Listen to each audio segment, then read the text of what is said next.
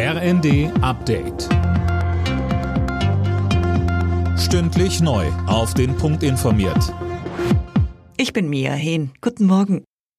Tag 5 der Räumung in Lützerath. Nach den Ausschreitungen gestern hat sich die Lage in dem Braunkohledorf wieder beruhigt.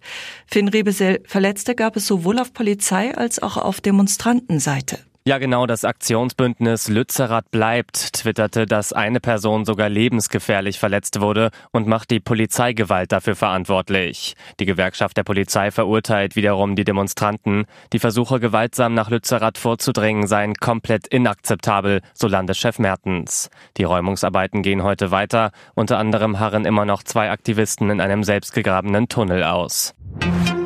Bei einem russischen Raketenangriff auf die ukrainische Stadt Dnipro sind nach jüngsten Angaben 14 Menschen in einem Wohnhaus ums Leben gekommen.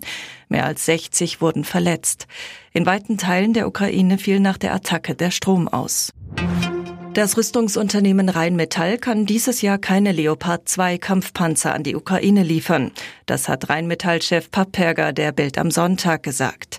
Die derzeit verfügbaren Leopard-Panzer sind demnach gar nicht einsatzbereit. Die meisten bräuchten eine langwierige Instandsetzung und könnten erst Anfang 2024 ausgeliefert werden. Deutschland steht unter Druck, der Ukraine Kampfpanzer zu liefern, denn Großbritannien hat Kiew nun zugesagt, 14 Kampfpanzer vom Typ Challenger 2 sowie zusätzlich Artilleriesysteme zur Unterstützung zu schicken.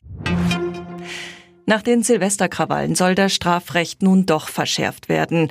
Das berichtet die Bild am Sonntag. Demnach schlägt Innenministerin Faeser vor, wer Polizei und Rettungskräfte gezielt in einen Hinterhalt lockt, soll mit einem Jahr Gefängnis und nicht wie bislang mit sechs Monaten bestraft werden.